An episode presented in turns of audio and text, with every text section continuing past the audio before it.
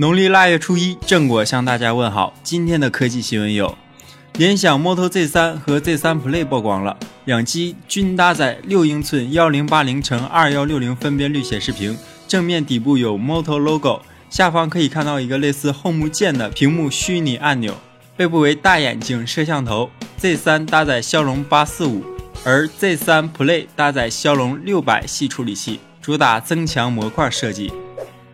韩媒爆料。苹果计划从二零一九年的 iPhone 开始强化人脸识别功能，主要是将人脸识别模块与前置摄像头整合在一起，刘海区域面积将大大缩小。小米米 UI 市场副总监黄龙忠在直播时表示，米 UI 十已经立项，除老旧机型外，小米全系吃上米 UI 九没几天，这十都来了，够快。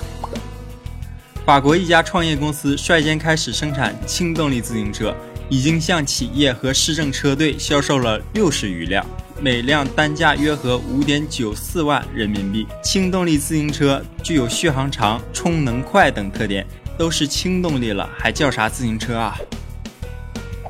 魅蓝今天发布了魅蓝 S 六和魅族 Live 耳机。魅蓝 S 六搭载三星首款全网通 Exynos 七八七二处理器，采用五点七英寸十八比九全面屏，前置八百万，后置一千六百万像素摄像头，三千毫安时电池，支持十八瓦快充，侧边指纹识别，经典小圆点回归，及时预约，本月十九日开售。三加三十二 GB 售九百九十九元，三加六十四 GB 售一千一百九十九元。